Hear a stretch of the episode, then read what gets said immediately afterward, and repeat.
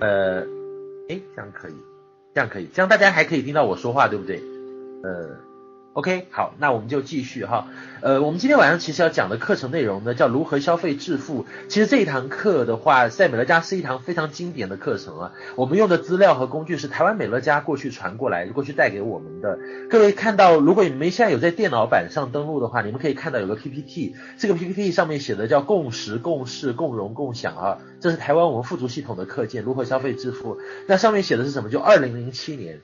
我们今天晚上要讲的这个课件居然是二零零七年的，到现在已经二零一六年了，对不对？所以说这个课件大概是九年以前做的，但是呢，呃，我这个课件真的在美乐家好经典，到现在为止哦，你把它拿出来一点都不过时，而且最关键的是这个 PPT，各位你知道吗？被好多的其他公司抄袭过，你像有一些国内的那些组织行销的，呃，不管是直销或者微商公司也好，他们其实很喜欢这个 PPT，很多都会从我们美乐家盗取一些资料过去。就把如何消费支付偷走一两页啊，所以有的时候如果你没有在电脑看现在啊，就是你看着看着你会发现，诶，怎么有一两张图好像其他你在其他场合也有看过，你不用怀疑，那一定是被抄袭的。就有一些公司，呃，像我们讲的那些什么 WV 什么之类的，都很喜欢抄我们的课件。这个消费支付是最常被偷走、最常被抄的一个课件啊。那呃，我今天也做了很多的准备。其实我要准备什么呢？就是这个课件其实有好多不同的版本。像我之前有讲过一个版本录音，你们可能在喜马拉雅电台上有听到过。然后呢，或者像奇客也有一个非常好的录音，也有很高的点击量，有几万的点击量的。像我们的自立也讲过这样的课程，所以这个课程其实我们有很多讲师在讲了。那所以我今天要讲的其实是一个不一样的版本，就是我们可能换一种角度。我们可能从一个就是说更前沿的角度吧，可能我就希望把这个老的 PPT 讲出一些不一样的东西，能够呃让各位有所收获哈。所以我今天可能讲的内容会比较多，你们要做好准备，可能有些东西要记下来或者什么，就是信息量还会蛮大的哈。因为时间关系，我可能会讲的比较快。嗯，其实我在美乐家做成以后，各位大概从二零一三年开始，因为我经营美乐家，陆陆续续已经有一些成绩单了嘛，就是所以周围呢有一些朋友呢。陆陆续续就开始每个月都会有人找到我，各位他们找到我做什么？就找到我就是让我们找到我帮他们参考各种项目，就经常会有人会拿一个项目来，因为周围你知道在北京其实很多人会想要创业嘛，很多人会想要找一些事情，找一些机会来做，所以经常会有人问我说：“超毅超毅，你能不能帮我看一个项目？这个项叫项目，你看看到底好不好啊？”就是他们其实大部分人找我有两种动机，第一种就是真的就是想要我帮他去判断。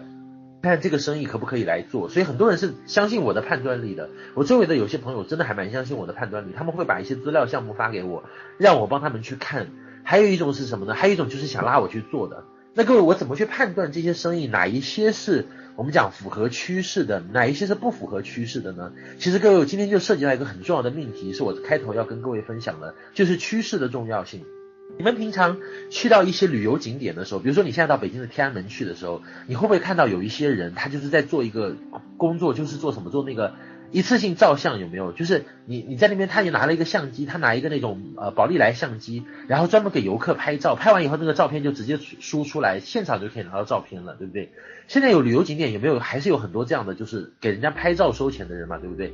你知道在十年前这种人还是蛮火的，就是你到北京去旅游，不管是长城啊、故宫啊、天安门，很多这种拍照的人呢，所以那个拍照的人还蛮赚钱的。你别看他一天可能那个客流量很高啊，像故宫的话，那个客流量一天都是几十万的，所以说他可以拍到很多的照片。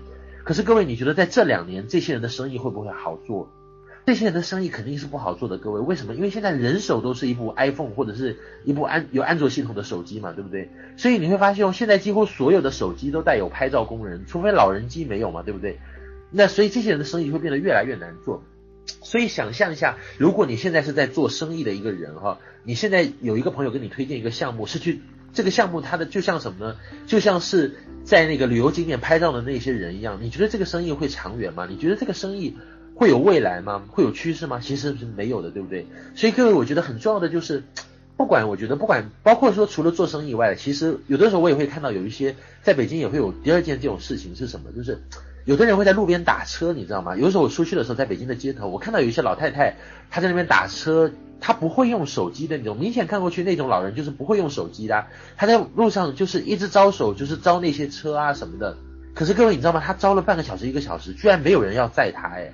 那个车都是打的空车，就是说从她面前开过的，包括不要觉得不要说别的，像我妈妈也是这样。我妈妈现在每天上车上街的时候，她会面临一个很大的一个困惑，就是他去打车的时候基本上是打不到的。为什么？因为他不会用滴滴打车，诶。所以各位是不是很可怕？他在路上站了半个小时，一个一个小时，有那么多的空车从他面前开过，可是他居然不知道他为什么打不到车，他百思不得其解，是不是？所以这就是一个信息不对称造成的一个问题。再有一个是什么？就是你有没有在春节的时候会有看到很多农民工去排队啊？我在北京我就会看到春节的时候，如如果你路过北京站，你会遇到一个问题，就是有很多的人他会在排的很大的长队，在那个呃我们的北京站那边想要买票，想要买那些车票啊什么的，他要返乡嘛。农民工很可怜的诶，你知道吗？他有时候排一个晚上，可是各位你觉得他最后能买到票吗？他买不到票的，为什么？因为现在都是用软件在网上抢票啦，那些黄牛党抢票的软件不要太厉害。你就像我们这些会上网的人，都是在网上抢票的，谁会跑去那个现场去去硬排嘛，对不对？各位，所以我想跟各位讲的是个前面的几个例子，就是旅游景点拍照的例子啊，包括怎么打车、滴滴打车的例子，包括我们讲到说那个呃那个就是订车票啊，农民工春运订车票的例子。这里面有一个很有意思的现象是什么？就是你究竟你的现在的生活方式，或者说你现在在做的生意。是不是符合趋势的？我觉得这是一件很重要的事情，各位，这也是衡量我们今天任何一个商业项目，不仅仅是美乐家很重要的一件事情。你像我们过去台湾魏老师也经常讲趋势，趋势，趋势嘛。所以我前段时间，呃，有读到一篇文章啊，这篇文章我觉得他分析的很有意思。他分析的是什么呢？就是。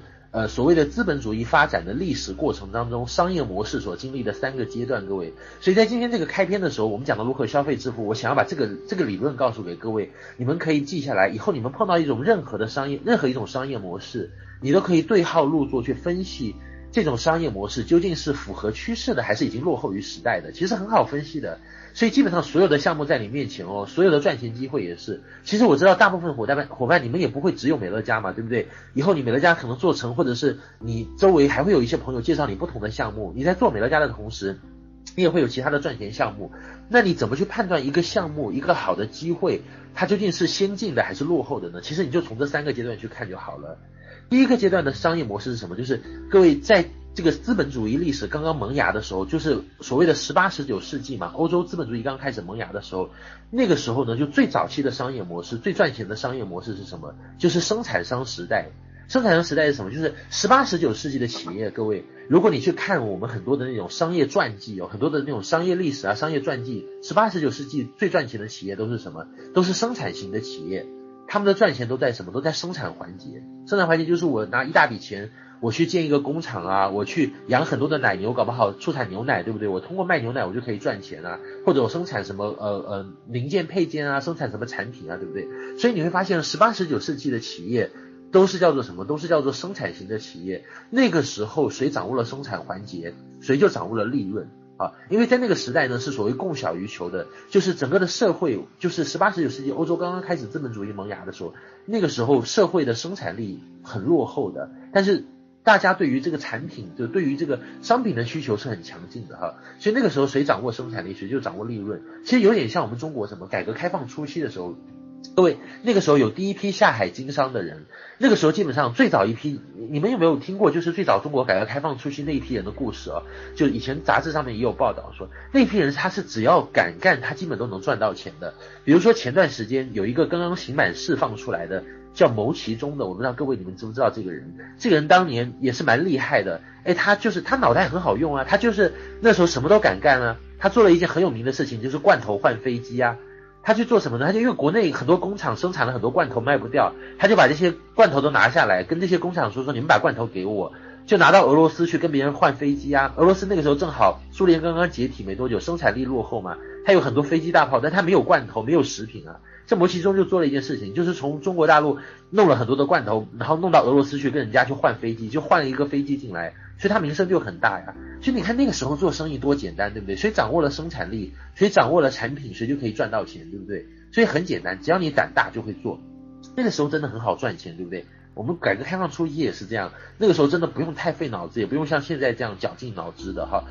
可是到第二阶段就不同了，各位，如果你去看哦，除了十八、十九世纪第一阶段以外，第二阶段的资本主义发展的历史，你发现哦，不管是西欧还是美国，就完全不一样，因为那个时候生产力得到了很大的提升，你会发现生产力是呈指数级上涨的，可是我们的社会对产品的需求是呈加法级成长的，所以慢慢慢慢，整个的商品经济社会，它会进入到一个什么阶段，叫做供大于求的时代。供大于求的时代，就是供给是很多的，比如说需求是很小的。比如说一个人去超市，他可能就是想要买一款牙膏，可是市面上的超市里面已经不止一款牙膏，是有二十款，甚至三十款、五十款牙膏在那边让他选。他只要一款牙膏，可是有二三十、有五十款牙膏来跟他选。所以这个时候会怎么样？这个时候商品经济、市场经济就会产生什么叫竞争？所以，当竞争产生的时候，就进入到什么叫中间商的时代。所以，各位回顾二十世纪商业模式的发展史，你会发现二十世纪是什么？叫做销售的世纪，中间商的世纪。二十世纪最赚钱的企业都是做营销的、做渠道的、做中间商的。所以，二十世纪的那些成功企业的传记，毫无毫无一例外的都是做营销、做渠道、做广告的、做中间商的这种的啊。二十世纪呢，比的是谁擅长组建销售团队，善于做营销策划、做管理啊、做渠道、做竞争这一块的哈。所以这是二十世纪的企业啊，是这种中间商型的渠道管理、渠道思维的这种企业哈。可是各位你会发现哦，二十世纪的企业竞争很很激烈，完以后进入到二十一世纪的时候，二十一世纪最赚钱的企业，请问是那些开工厂的吗？请问是那些做中间商、做销售、做渠道的吗？其实已经不是了，各位。二十一世纪有一种企业最赚钱，叫什么企业？叫互联网企业，各位。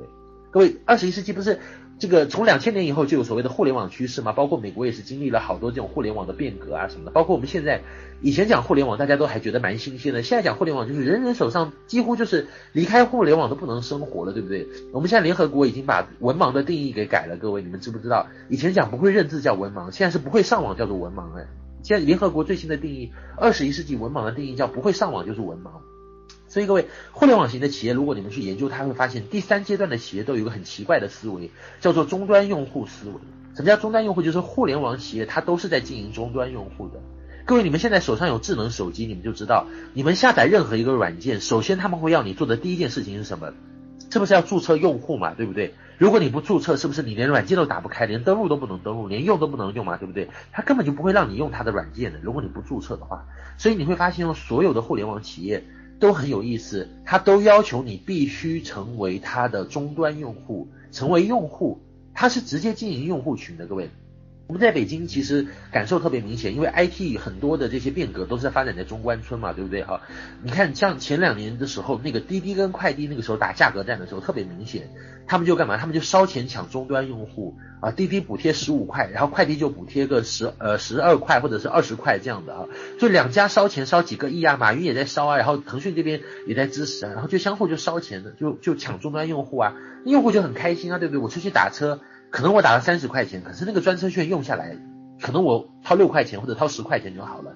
你看前段时间去年那个饿了么，你们现在城市都有饿了么，对不对？一般一线、二线城市都有饿了么，还有百度那个百度外卖，是不是现在烧钱烧得很厉害？我刚刚中午饭那个晚饭都是用百度外卖订，呃，都是用那个饿了么订的。我们现在很多人就手机上安装两个软件了，看哪一个那个有补贴券、有补贴、补贴这些东西，那我就用哪一个。他们为什么要花几个亿去烧钱？各位，就是因为他要抢终端用户群啊。所以你会发现哦，互联网时代的企业有一个很奇怪的思维，就是他们都是在抢终端用户的，他们尽其一切努力都在抢终端用户。这个是第三类企业，第三个阶段，二十一世纪的企业的特征。各位，再有就是我们中国互联网界有一家特别恐怖的企业，各位叫什么？叫腾讯。各位，我们今天每个人都离不开腾讯的服务，对不对？腾讯是一家很有趣的企业哦，因为中国网互中国互联网界曾经，我我在我这里都都在看看两件事情。第一件事情是看腾讯在做什么，第二件事情是看其他公司在做什么。为什么各位？因为腾讯做任何一个事情，它都是后发制人的，它是有点小流氓式的企业。各位，为什么呢？因为它它做任何一个领域，它都是等别人做成熟以后，它自己再进。比如说以微信为例，各位，其实在微信这种即时语音通讯软件哦出现之前，手机上的这种移动终端的出现之前，有很多类似的软件，很早就已经比腾讯微信要早的就在做了。比如说大家现在都很熟悉的 Line 嘛，对不对？像台湾都在用 Line 呀，我们去泰国什么都在用 Line，就境外都是用 Line 的。还有米聊，对不对？过去小米。推那个米聊，还有什么 TalkBox 之类的东西，就是类似的这种，其实像微信之类的软件有很多。那你会发现很多中小企业，他花了两三年的时间，他积攒用户，他不断的推广，不断的经营他的用户群，经营到两百万、三百万啊，已经很了不起了。可是这个时候，腾讯很有意思哦，他发现说，哎，这块市场已经成熟了，我可以进去干嘛？我可以进去收割了。所以腾讯一夜之间推出一个微信，可能一夜之间的那个，他推出一个跟你一模一样的软件哦，是搞不好还是山寨抄袭你的哦。然后一夜之间，这个软件就有两千万的用户的下载量，一夜之间把所有竞争对手都干死哦，各位。所以各位，腾讯的优势在哪里呢？腾讯的优势是什么？就是它的用户思维，它是有十几亿的 QQ 用户群的这个资源的。我到现在为止看到的是数据啊，在网上搜到的数据是，二零一五年六月份的时候，QQ 每个月的活跃账户就有八点四亿耶，将近就是还在不断的成长哎。同时在线可能有两亿多人，微信的用户大概也有六亿多，而且还在不断增长哎，每个月都在增长。各位，是不是这个数字很可怕？所以叫什么？最后做生意叫做变成就是撒豆成兵，各位。所以你会发现，今天二十一世纪最厉害的企业都在做终端用户群哦。所以各位，今天我们判断商业模式，如果你把这三段的这个理论记录下来的话，很简单啦。你今天有的朋友搞不好，像我那天在那个呃杭州的时候，冠宇的一个伙伴跟我们一起吃饭，他一个朋友跟我们一起吃饭，我们就聊到这件事情啊。那个朋友他想自己又要回去做服装啊、开厂啊、做品牌什么的。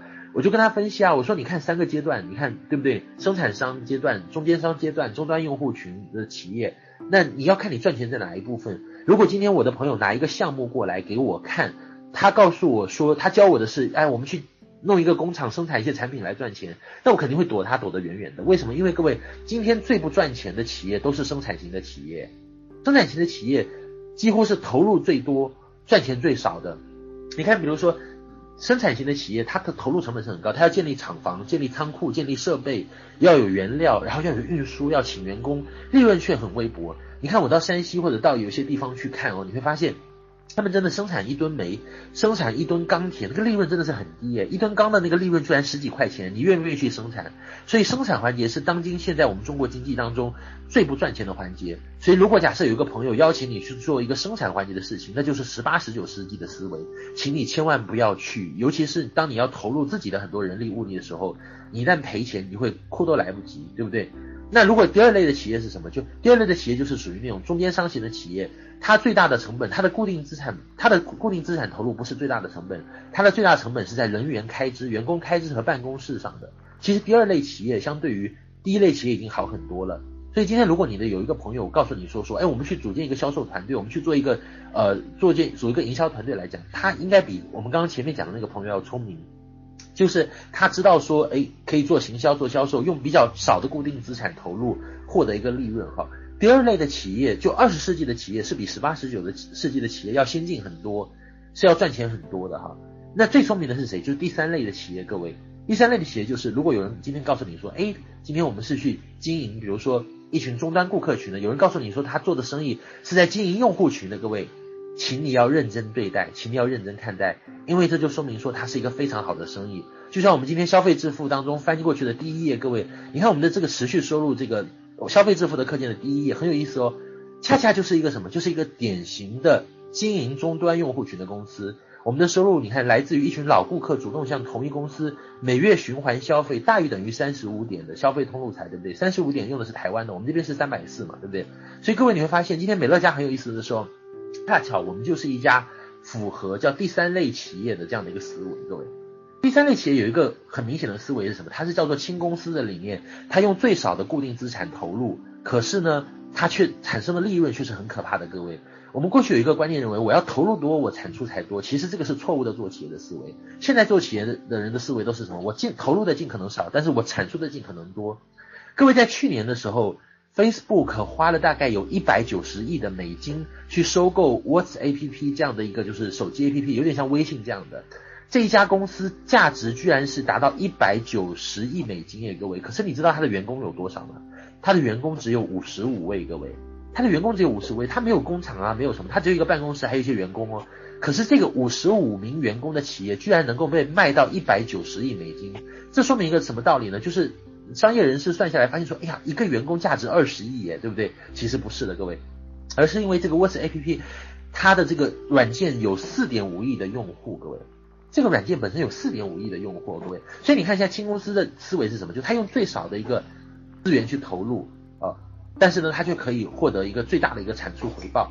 所以各位你要会你要知道，美乐家其实今天我们在开头要，我为什么要在开头跟各位先把这个理论，先把这个核心的这个理论告诉各位，就是因为你们要充分的意识到这一点。我们今天美乐家不是在做微商，不是在做中间商。各位你去对照一下我刚才说的第一阶段、第二阶段、第三阶段的企业，你看看美乐家究竟是哪一阶段的？请问美乐家，你你看看微商跟直销啦，我们先来看微商和直销好了。请问微商和直销是哪一阶段的？明显是第二阶段的嘛，对不对？微商因为它主要是接接触中间商嘛，直销就更不用说了，对不对？都是中间商的模式嘛。你看安利，它就是建立销售团队，对不对？啊，层级的，包括微商也是这样，层级代理各种的这种代理，他们自己本身是货物流通的环节，是钱货交易的环节。可是我们美乐家不一样哦，我们美乐家是终端用户思维，各位，美乐家没有中间商，大家都不是钱货流通的环节。我一年虽然营业营业额很高，都过一个亿，可是我自己没有，就是帮我的顾客说去买牙膏啊，去赚他的差价啊，我不是中间商的，各位。所以你看，今天所有的微商跟直销都在中间商赚中间商的钱，可是美乐家是典型的这种终端用户型思维的企业，各位。终端用户型的思维啊，它的这个企业厉害会在什么程度？各位呢？就是如果今天我们的宝洁推出一款新的洗发水。他可能要为这个洗发水去重新做很多的宣传啊、广告啊、营销策划呀、市场活动啊，为这一款新产品去找很多的顾客。就是如果像宝洁他推出或者联合利华他推出一个新产品的时候，他要为这个新产品去找很多的顾客，各位。可是今天你觉得美乐家需要吗？美乐家不需要啊。美乐家今天推出一款新品叫蓝倍素，立马一号到二号就有十五万人去订啊。为什么？各位，因为美乐家任何一款产品推出来，它就有天然的用户群。随着我们在中国，随着我们在全世界的会员越来越多，现在已经将近有两百万的会员，我觉得推一个新品至少一百万人会去购买了，对不对？所以这个产品美乐家厉害就在于什么？它掌握了大量的终端用户群，它的思维不是去掌握一大堆中间商、一大堆代理商哦，是掌握一大堆的终端用户群。所以当我手上，比如说假设有一天，我不知道美乐家在中国会有多少会员呢？各位，搞不好会有五百万或者是一千万。假设在中国有个五百万、一千万万的会员，好了。我想，我想美乐家那个时候卖什么都是赚钱的。他只要推出一个什么产品，大家天然都会相信他呀。大家都是天然的用户啊，你会不会去订？你会不会去？你你肯定会去嘛，对不对？我肯定也会嘛，对不对？所以说那个时候你会发现，那个时候才是我们真正赚大钱的时候。所以各位，我们今天看待如何消费致富的这个 PPT 哦，我们要跳到二十一世纪来看。各位，我不想要再讲这个课件，可是还是用我们过去老套的，可能呃十八、十九世纪或者二十世纪的那一种思维去讲啊。我更希望各位能够从云时代的一种商业模式，就我们天文老师提的云时代的商业模式，去讲这样的一个创业模式。我这段时间一直在跟我们的一些伙伴说，我说其实如果你想要理解美乐家，你只要用 iPhone 就好了。各位，为什么用 i iPhone 就好了？美乐家这种模式其实跟 iPhone 很像的。我说我在 iPhone 手机上现在有八万张照片，各位，这八万张照片，如果我今天心情不好了，我跟谁生气了，我确实很郁闷了，呃，那个很抑郁了，我怎么办？我就把这个手机拿了，就从我这个楼下扔楼上扔下去，把它摔摔掉、摔碎掉哈，或者我把它冲到马桶里面去泡水，泡了一会儿。各位，你觉得我再拿出来这个手机以后，这个八万多张照片会消失吗？会没有掉吗？会丢失吗？各位，其实一张都不会丢失。为什么？因为这八万多张照片。不是存储在我的手机上的，它是存储在 iCloud 上的，对不对？你们有没有人在用 iCloud 苹果的服务啊？对不对？苹果的服务就是这样啦，iCloud 的那个那个服务器，对不对？我我我就输入我的 iCloud 账号，比如说我这次去香港买了一个 iPhone 7 Plus 的那个手机回来，我就直接登录我张超毅的那个呃 iCloud 的账号，我登上去完以后，他就直接把那个六万多张、七万多张照片往下去下载哦，各位。所以说，你看这创业思维就是不一样。今天美乐家就是创业的 iCloud 哎，各位。你对你对这个生意的理解，各位还处在传统的一个思维吗？我们今天我相信有很多伙伴啊，一提到做生意，他还认为说是我要像过去一样的，我去租很多的门脸，弄很多的设备，进很多的货，我才叫做生意。我觉得美乐家不像是在做生意，你看我什么都没有，我都没有投资啊，我都没有投资个十万、五十万或者一百万啊，对不对？我们周围有很多朋友还是这种思维，各位你一定要敲醒他，打破他，因为很简单，你家里的各位，你觉得你家里的电脑硬盘大还是 iCloud 比较大啦？你觉得你家里的电脑，就你手机上你给他，就算你配一个那个手那个那个手机卡，就是两百多 G 的那个手机卡，配给手机假设加内存嘛，对不对？两百多 G，你认为是你的存储卡比较大，还是 iCloud 的服务器比较大，能存的照片多？那肯定是 iCloud 嘛，对不对？或者我们再讲一个很简单的，百度云，各位你们是不是都在用百度云？你觉得是你家的电脑硬盘大，还是百度云比较大？所以各位今天你自己在创业的时候，你就像一个创业者一样，你不需要再去。弄你自己的硬盘了好吗？我们今天很多人创业，还在想要弄自己的硬盘，还要想要花自己的钱做自己的工厂，弄自己的设备，然后弄自己的这些产品，那是很愚蠢的行为。各位，就是你认为你的硬盘好像好像你投了钱就会比较大，不会的，不会比百度云更大。各位，百度云才会大，而那个你自己的硬盘，家里的硬盘，就算你弄两百个 T、两千个 T，也大不过百度云的。各位，所以各位你一定要具备有这种二十一世纪的思维哦。然后你对老板这个词的概念呢，各位，现在老板也不一样，我们讲生意也不一样了。十八、十九世纪的思维对于生意这个词的理解和二十世纪的生意和二十一世纪的生意是不一样的。同样，十八、十九世纪、二十世纪、二十一世纪对于老板这个词的定义也是不一样的。我们以前记得，我们提到老板的时候，想到的都是什么？那种胖胖的，顶着一个大肚子的，坐在酒杯面前应酬干杯的那种人，叫做土老板嘛，对不对？可是你现在认为，你现在如果各位，如果你今天提到老板这两个字，你想到的这个形象，还是那种土老板的形象的话，就证明你还是活在上个世纪的哦，各位，就说明你周围的圈子还是没有走出上个世纪哦。各位，今天的老板是像什么样的？今天的那些真正牛逼的老板是什么？很多都是像扎克伯格那样的，啊、就是穿个牛仔裤，穿个 T 恤到处走，然后你也不会觉得他有很有钱的那种。现在的老板越来越不像上个世纪老板的样子，越来越不像我们传统定义上的老板。你像土拨鼠，我们家的卡尺，对不对？在跳那个 Apple Pen，最近大家在美粉素材中心都有看到，你能想象吗？他一一年的营业额下来也接近两千万呢，对不对？各位，他其实是一个老板呢，可是你看他的样子，真的完全没有像老板的样子啊，对不对？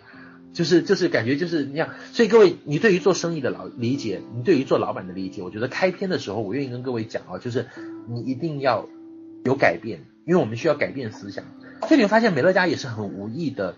你看我们的商商业模式是不是正好就是在第三类企业终端用户思维啊，对不对？一群老顾客嘛，我们是经营老顾客的，那这个老顾客还会主动向同一公司每月循环消费大于等于三十五点，大于等于三百四的一个消费通路财哈。美乐家通过建立一套系统去累积去留住它。这个微笑曲线也是很有名的，各位。微笑曲线虽然现在公司不提，但是我们其实对于这个商业模式还是呃，所以对于这幅画还是很很认同的。也就是说，初期其实美乐家这个生意跟一般不一样，就是前难后易嘛。美乐家最难的在前面，呃，传统生意是难在后面。传统生意是前面很容易，后面越做生意越做越大越难啊，因为你要自己不断的去拿钱去滚，去投入固定资产。可是美乐家不一样，美乐家是前面前面难。前面刚开始你会遭受误解啊，遭受很多的不理解，可是后面会做的越来越容易，越来越顺哈啊。然后的话呢，呃，那成果也是这样的。稍等一下，我看到有一位伙伴没有把麦克风关掉，我要禁言他一下。那你会发现这个这个成果绿色的这个线段代表什么？就是你的成果啊。初期美乐家成果是小的，可是慢慢你会发现你的成果越来越大，而且是可累积、可倍增的，哎，这就会完全不一样。好，生日欢迎你们票。呃，好啊，嗯，那个邻居箱，麻烦你关一下你的麦克风。你的麦克风没有关掉。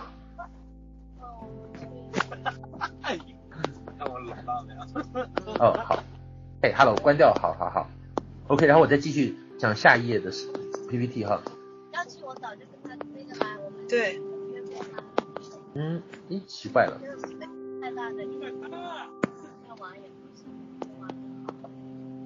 哦，还有其他伙伴吗？各位，麻烦你们要把麦克风关掉，因为不然会有影响。嗯，稍等一下。好，我继续往下讲好了。那个推荐人提醒大家就好，记得把麦克风关掉，尤其是我们有管理员的伙伴啊。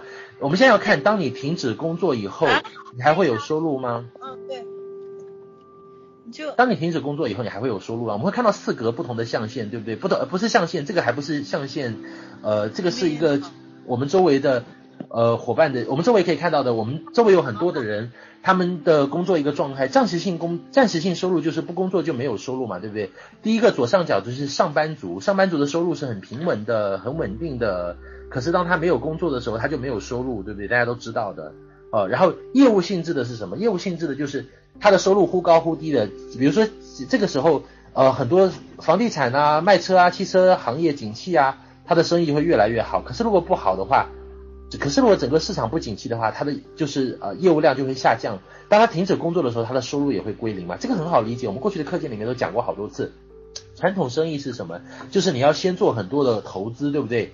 你要有固定资产，你要有固定资产去投资，然后的话，呃，然后你会慢慢开始盈利，慢慢开始盈利完以后，当你开始盈利以后，sorry，等一下，呃，当你开始盈利完，你会发现还会面临很多竞争对手的问题，还有很多行业会有周期性嘛，对不对？所以当你没有生意的时候，传统生意是这样的，比如说我开了一家火锅店很赚钱。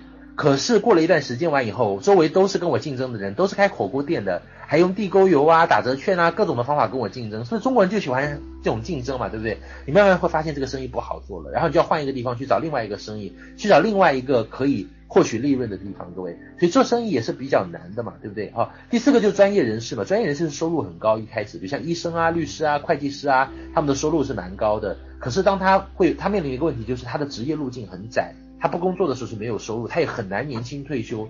比如说医生，他是很难想要年轻退休，他基本上是没有机会的。他必须要在一个岗位上不断的去啊做到退休年龄，他才能退休，基本没有年轻退休的机会。所以他收入也很高，但是他也是属于那一种，就是一旦停下来，他没有办法。就有持续性的收入的哈，各位，其实你会看到这幅暂时性收入的时候，你会有什么感觉啊？各位，就是我看到这幅图的时候，我会感觉好可怜的，因为你别看这幅图很抽象，它只是四个格子，可是你会想到谁？会不会想到我们周围的一些朋友？有很多人，大多数人，甚至是我们的亲人，我们的周围的至亲好友，终其一生无法获得财富，处于轮回当中，他们都是很善良、很努力的人。可是为什么就他们为什么他们不断的在轮回？因为他们的努力会被归零嘛，对不对？他们就像西西弗斯一样，各位，西西弗斯是什么呢？西西弗斯是希腊神话的工作之神嘛，他靠推大石头上山呢，他被宙斯惩罚，然后每天太阳起来的时候，他就推圆石头上山，推啊推啊推啊推啊推到那个山上，可是太阳一下山完以后，他就按规定就必须要回去休息了，所以那个石头咚咚咚咚滚回到原地，然后第二第二天起来完以后，那个呃太阳一起来，他又要推大石头上山，一直推到山上去。然后呢，太阳一下山，那个他又回去休息，那个时候又滚回原地。所以，我们大多数人终其一生就像青蛙在井里面跳一样的，青蛙一次跳一米，井深有十米，它能跳几次跳出来？跳一百次腿跳断都跳不出来。绝大多数人就像井底之蛙一样。这幅图真的很可怜哎，各位，你们会觉得暂时性收入就是不工作就没有的收入，终其一生没有办法跳脱财务的困扰。很多人就是这个问题，因为他只有暂时性的收入啊，暂时性的问收入的问题就是会被归零啊，哦。而且什么？它这加法级的成长，各位连通货膨胀都赶不上哎，对不对？现在货币贬值多厉害啊！有没有觉得周围的朋友还蛮苦的？很多拿一般拿工资的，物价上涨啊什么的。我们在北京特别特别明显，各位。而且你们现在有没有感觉，就是那个人民币纳入 SDR 提款权以后，就是因为人民币现在政府在跟美国打那个汇率，就是打那个货币战争嘛。所以现在人民币的趋势是贬值哦，各位，以后钱会越来越不值钱，而且这个速度会加速哦。你看这段时间我在泰国那么几天，人民币都贬得不知道有多厉害。你们平常有没有关心这些汇率这些问题？你们有没有担心这个问题？人民币泡沫化，所以各位真的就是上班族蛮可怜的，因为你看我们那天讲到，我们自己算了一下，一个月收入五千到七千的人，他大概要工作一千三百多年，而且是不吃不喝，就是不有任何开支，他才能够领到一个亿耶，各位。很多人现在嫌美乐家赚钱慢啊，觉得美乐家赚钱小，继续回去当上班族。可是我觉得很可很可笑，他上一千三百多年的班，他不会觉得慢。可是美乐家要两三年努力一下，他就觉得慢。所以这次真的是，我觉得就是财商问题啦。好，我们不要讲智商，就是财商问题，对不对？所以各位这一幅图很反映的是上班族的一个现状，各行各业各类的上班族，不管他是普通的拿固定收入的上班族，还是业务性质的上班族啊，或者说有些做传统生意。靠自己单打独斗，靠自己的硬盘在做生意的这种人，还有就是专业人士，就是看起来有一技之长，很有社会，很体面。有些有些人看过去很光鲜的，有些人看过去就是每天我就讲西装笔挺，出入更好很好的写字楼啊，看过去很很体面，但其实在收入来看，其实也真的不值得乐观的，对不对？所以这是我们周围大多数人的一个现状嘛，这这个是一个状况，下面一幅图也特别有意思，下面一幅图真的很有名。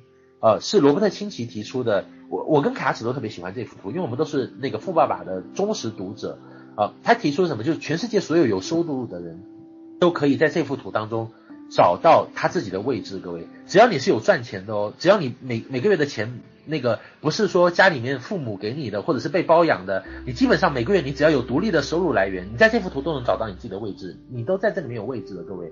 那全世界百分之九十的人都在这幅图的左边，左边是什么？左边上线上面是 E 象限，对不对？雇员嘛，底下是 S 象限，就是专业人士嘛，对不对？我们讲自雇用者 （self-employed） 嘛，就是，然后那百分之九十的人都是这个社会的百分之九十的人都是在这幅图的左边。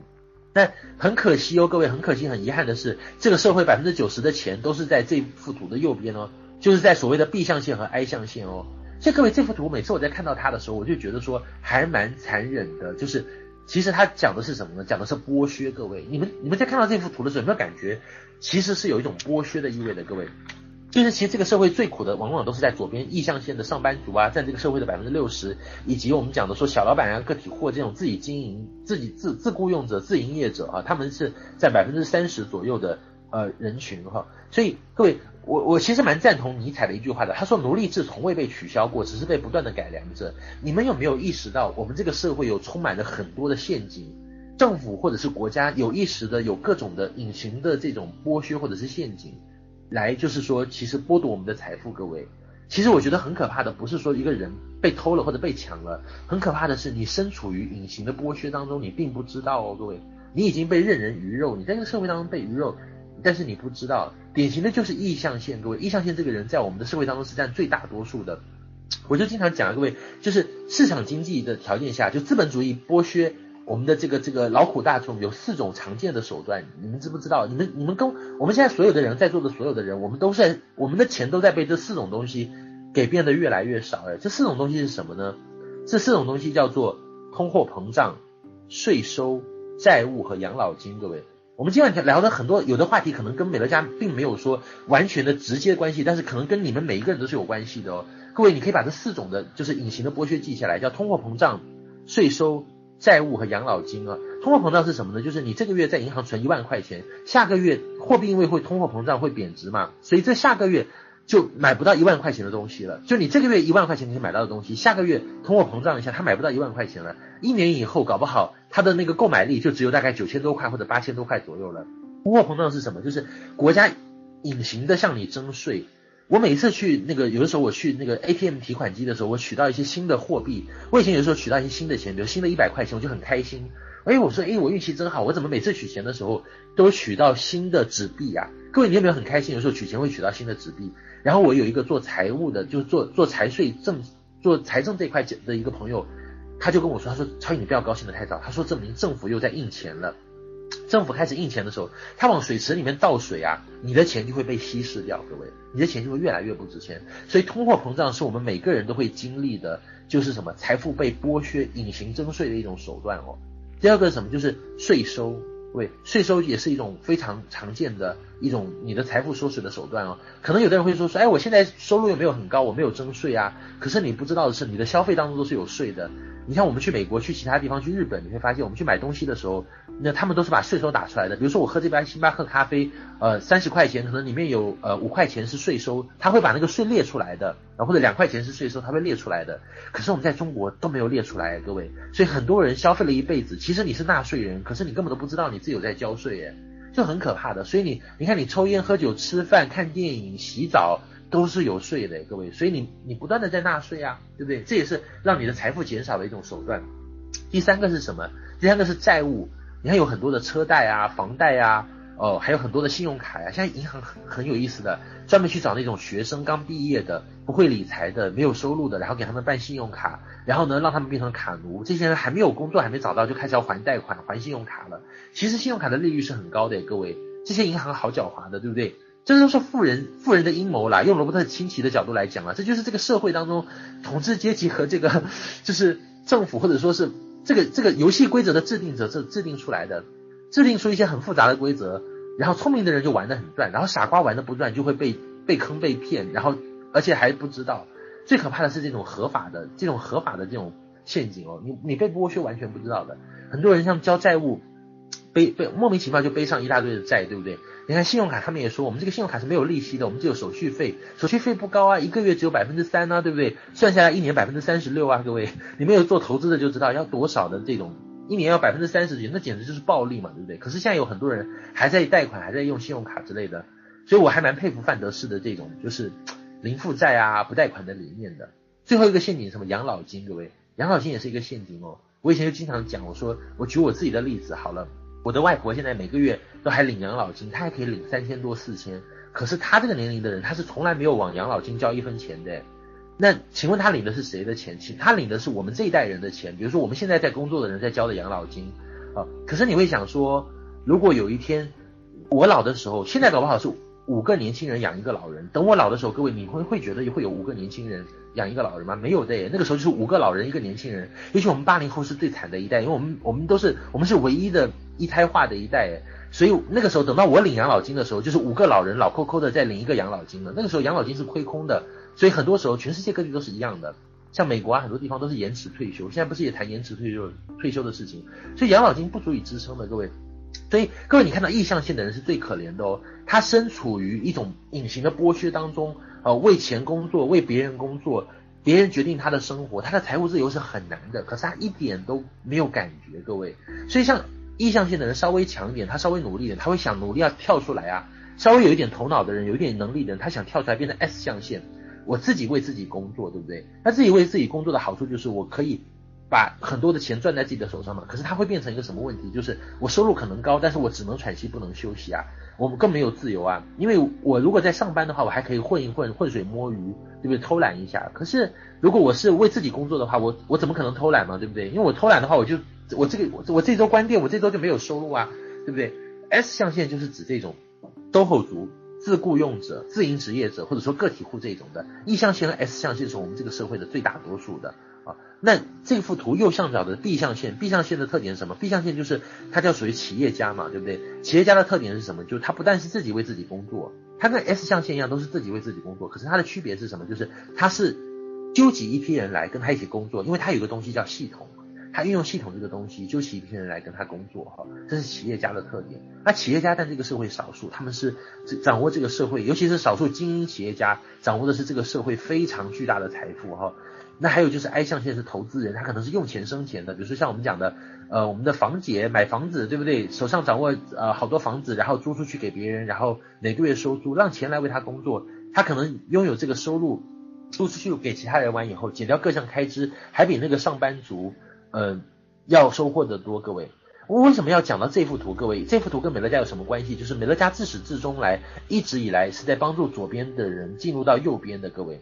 左边的，因为这个社会的游戏规则，你必须承认这一点，对于大多数人，对于大多数的平凡人是不够公平的，各位。很多不公平，你甚至难以想象。我就举过税收的例子啊，我说一个上班族如果赚了十万块钱啊，一个企业家他也赚了十万块钱，他的收入也是十万块钱。那法律法律政府对他们说，说我对你们都是平等的哦，你们只要交百分之二十的税就可以了。那请问是不是平等的呢？看起来是平等的，但其实是不平等的，各位。为什么呢？因为一个上班族，我如果赚十万块钱，我交百分之二十的税，我是要先交税，然后再去呃做各项开支的。所以我这十万块钱，我铁定的有两万块钱我是跑不掉的。我必须要先交两万的税，然后我把这八万拿到手以后，我再把这八万花掉，再去抵掉各各抵掉各种开支。可是做企业的人是不一样的啊！如果我有我十万块钱的进账，我可以先怎么样扣除成本嘛，对不对？我有企业嘛，我可以把我的各项开支啊、差旅啊、我一些成本啊，我这些都扣掉、抵扣掉哈。然后我呢，我可以花到什么呢？我可是花掉只剩到五万块钱啊，五万块钱完以后，我再交这五万块钱的百分之二十，所以这时候我交一万块就可以了，各位。所以你看到游戏规则，法律上看，这个社会的很多规则对所有的人表面上都是平等的，但是在落实起来的时候，你的身份不同。这个规则对你的利或弊就是完全不同。你看，上班族赚钱赚的比较少，他交的税是比较多的。企业家那些有钱人，那些这些掌握社会资源的人，他们赚的钱多，可是他们交的税少。我我赚的钱还算是蛮多的，可是我我交的税，说真的，就是跟一般上班族来讲比例是要少很多的，因为我们有合法的、合理的避税手段啊，对不对？所以这是不一样的地方，各位，所以你们要清醒的意识到这一点。所以左边的人，这个象限左半边的人，想尽办法，终其一切努力，北上广深有那么多的上班族，就是要努力移动到右边来，对不对？想要进入到右边，想要进入到右边，可是进入到右边不是那么容易的啊，对不对？因为右边我们讲有四条拦路虎啊，它它这个老虎摆在路上，你搞不好一不小心就被它吃掉了嘛，对不对？所以是很难的。那应用美乐家这个模式是什么？美乐家这个模式就是它为你提供打破这个窠臼、打破屏障的方式。帮助你进入到右边，右边的人他掌握到两个最重要的资源，叫什么？一个叫系统啊，做企业家就是做系统啊。说白了，各位，系统是一个非常有魅力的，就说白了就是要赚钱机器啊，对不对啊？还有一个什么就是资产啊，对不对？我们今天说白了，美乐家，我们刚刚前面有提到嘛，对不对？就是我们是那种 iPhone 式的创业模式，iCloud 式的创业模式。你今天跟美乐家经营的时候，其实我们的关系，我们不是来给美乐家上班打工的，我们是所谓的。就是我们是所谓的老板或者创业者、企业家的模式，我只不过是租用了美乐家的硬件，当你加入美乐家的时候，你花了那个三百四十块钱、八百多块钱、一千多块钱加入美乐家，就好像是你租用了它的硬件系统，所有的创业的硬件是美乐家提供的，比如说工厂啊。呃，产品研发呀，我们的呃五十多位博士科学家呀，呃，我们的那个五百多位客服啊，我们的这些的呃人力物力啊，这些的这些都是由美乐家去提供的，就是你不用再准备自己的创业硬创业的硬件了，对不对？硬件都是由美乐家准备的，然后还有软件，软件由谁准备呢？软件由团队准备，比如说各位今天我们提供的这些 PPT 啊，这些都是团队的资源，都是系统的资源啊，对不对？团队会提供你软件，那你要做的是什么呢？就是跟这个硬件和软件合作，去建立你自己的资产，各位，建立你自己的资产，那你就会有持续收入啊。你的资产是什么？就是你的顾客群，各位。我还要跟各位分享一个很重要的概念，叫所谓的梅特卡夫法则哦。这个是在富爸爸商学院里面提到的一个很重要的概念，就是任何他讲到这件事情什么？就是任何发明必须要通过商业化的应用才能产生巨大的经济价值，呃，尤尤其是网络化的应用，这个是很重要的，各位。也就是说，任何一个高新的一个科技发明成果出来完以后，它不是说发明完以后它就会赚钱的，它是要通过商业化的应用。什么叫商业化的应用？最起码就网络化。我记得那个时候我看富爸爸商学院的时候，他讲过一个非常有意思的事情。他说，很多人以为爱迪生是灯泡的发明者，但是其实在爱迪生之前，其实已经有好多位发明家把灯泡给发明出来了。那个时候，其实，在爱迪生之前。我们都是我们现在小学课本里面都写爱迪生发明电灯泡嘛，对不对？可是其实，在爱迪生之前就有人发明了灯泡哦，就发明了各种灯泡哦。可是为什么爱迪生是最有名的，而且他是从灯泡里面、电灯里面赚了最多钱的？因为他做了两件事情。第一件事情是他改良了灯泡，把里面的那个。那个氢换成是钨丝的，这样的话寿命就会比较长，成本可以降低。第二件事情是爱迪生知道，如果要让灯泡的发明能够产生经济价值的话，他必须要建立一个庞大的电力网络在背后支撑。所以说，爱迪生最重要的贡献是什么？他推动了电力网络的发展。爱迪生推动了电力网络发展，因为电力必须要普及，电力网络必须要普及，这个时候电灯泡才有价值。各位，也就是说，任何一个东西，就是它任何一个经济。有经济产值的东西，它必须要有一张网在背后支撑的。各位，梅特卡夫法则就是讲过一件事情，他说一台电话的经济价值为零，就是如果世界上只有一台电话的话，它的经济价值是为零的。两台的时候，当有两台电话的时候，这一台的经这台这个电话的价值经济价值是二的平方就是四。如果这个世界上有一百台电话，因为一台电话是不可以，也不知道打给谁嘛，对不对？所以它是没有价值的。两台电话就可以互通啦，它的经济价值就是四啦。那一百台电话是什么？一百台电话就是一百的平方，就是一万，它的经济价值就是一万。所以网络的价值有一个公式要给各位，就是网络的价值等于单位的平方。当人类历史上每一次有新的网络出现的时候，都会产生大量的百万富翁，大量的亿万富翁哈。当报纸时代产生的时候，报纸时代会有很多的明星，会有很多报纸时代的明星。广播电视出现的时候，广播网出现的时候，你看十十十九世纪、二十世纪广播出现的时候，广播这种东西出现的时候，广播网也会造就了很多当时的明星，对吧？当电视出现的时候，电视网又会造就很多的这些红人啊，通过电视赚钱的非常巨富的人啊。当互联网出现的时候，包括尤其是互联网啊，包括微博出现的时候，微信出现的时候，不同时代的网络出现的时候，都会有不同的。啊，因为这些网络而成为巨富的人，同样当美乐家这种消费商网络出现的时候，各位，今天美乐家的这种网络体系哦，我们的整个的组织体系，我们整个的消费回消费者直购网的这个体系，回购网的体系，它也是一张很有趣的网络哦。这张网出现的时候，当它出现在这个地区的时候，在出现在一个国家的时候，美乐家每进入任何一个国家，它都会创造大量的百万富翁、千万富翁，甚至亿万富翁出现哦，各位。所以你要紧紧抓住这个时代的一个契机。好，这个很重要的一件事情。那 ESBI 四个象限还要再说一个事情，就就四大象限，它这四种人的价值观是不一样的。各位，你们周围会有一些朋友，他可能处于一象限。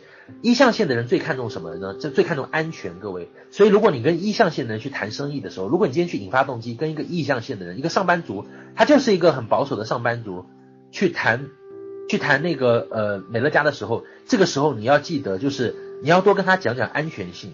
因为一象限的人，他的价值观是安全，他要求稳定的；S 象限的人，他的价值观是什么？S 象限的人，他的价值观是自由。各位，他最崇尚自由了。你跟他讲安全，他不是很动心；可是你跟他讲自由，他会很喜欢。他希望是自由的工作模式。那 B 象限的人价值观是什么？讲规模，你一定要跟他讲市场，讲规模哈。那 I 象限是什么呢？I 象限的价值观就是回报率。你跟那些哎 I 象限的人、投资人谈美乐家，你一定要讲回报回报率，讲这些东西，各位一定要讲这些东西。所以不同的象限的人，他的价值观是不同的，各位。你们跟这些不同象限的人谈美乐家的时候，你们一定要跟他们讲重点，讲他们感兴趣的部分。下面这张图，各位相信很多人也见过，叫做什么？叫做通路财嘛，对不对？一个家庭每个月有几项开支：水费、电费、燃气费、通话费、有线电视费，这几个领域都有共同点，就是它背后有系统在背后支撑的。我们说过，所有的真正的大生意啊，它背后除了高新科技发明以外，它背后是一定要有一张网络在支撑的。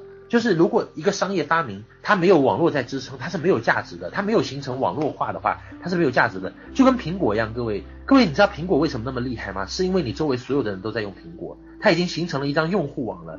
你不用苹果可以，可是你周围的人都在用，他们的用户习惯会带动你一起用，所以人人际苹果的这个用户群已经形成了一个人际网络了。各位，这个是它很恐怖的地方哎。并不是说一台手机它的这个技术含量有多高，而是因为它可以形成网络化哈。这个产品呢，像像诺基亚过去的手机就不会形成网络化，对不对？你的朋友在用摩托罗拉，在用其他的爱立信，根本对你一点影响都不会有啊。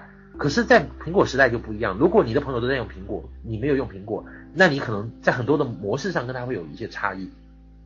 系统这个生这些生意都有共同点，背后有系统在支撑，都是国营的。